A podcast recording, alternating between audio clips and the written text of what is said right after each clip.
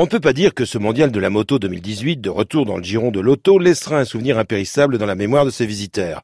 Pas de grosses nouveautés, en effet, seulement du déjà vu sur la plupart des stands, et l'on ne parle pas de KTM, qui se contentait d'exposer sa gamme 2018.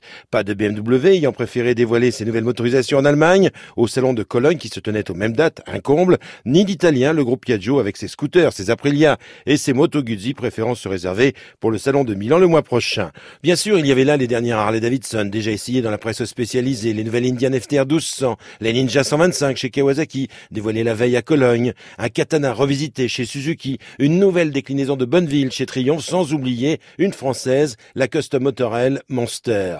Mais comme pour l'auto, ce qu'il aurait été intéressant de noter, ce sont les concepts ou bien les protos, un concept inédit de Neo Café Racer chez Honda, le Motoboot chez Yamaha, enfin, et surtout le retour de Peugeot dans le monde de la moto, avec deux concepts P2X, une version 300 cm3 Café Racer et un Roadster de 125 cm3.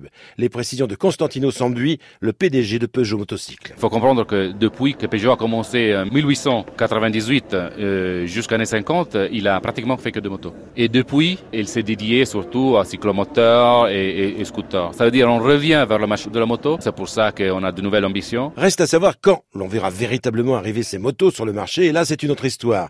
S'il faut les attendre aussi longtemps que l'on a attendu le scooter Metropolis à trois roues, cela promet. En parlant de Metropolis justement, autre concept sur le stand Peugeot, le Metropolis hybride. C'est d'ailleurs là, comme pour l'auto, l'une des tendances de ce mondial 2018, avec l'arrivée de deux roues électriques. En pointe, le taïwanais Kimco et son engagement de décliner chacun de ses modèles dans une version électrique. Jean-Luc Hermine, le directeur général de Kimco France. Effectivement, la stratégie euh, est d'aller dans l'électrique. On n'abandonne pas le thermique euh, pour l'instant et pour le moment, mais clairement, aujourd'hui, on annonce cinq modèles par an qui vont arriver en électrique. Voilà pour le mondial. Pour les fans de je signale la publication d'un hors-série exceptionnel de fluide glacial à ne pas manquer, avec notamment un roman photo réalisé par l'équipe Groland et les plus grands films de moto revus et corrigés pour la modique somme de 6,50 euros.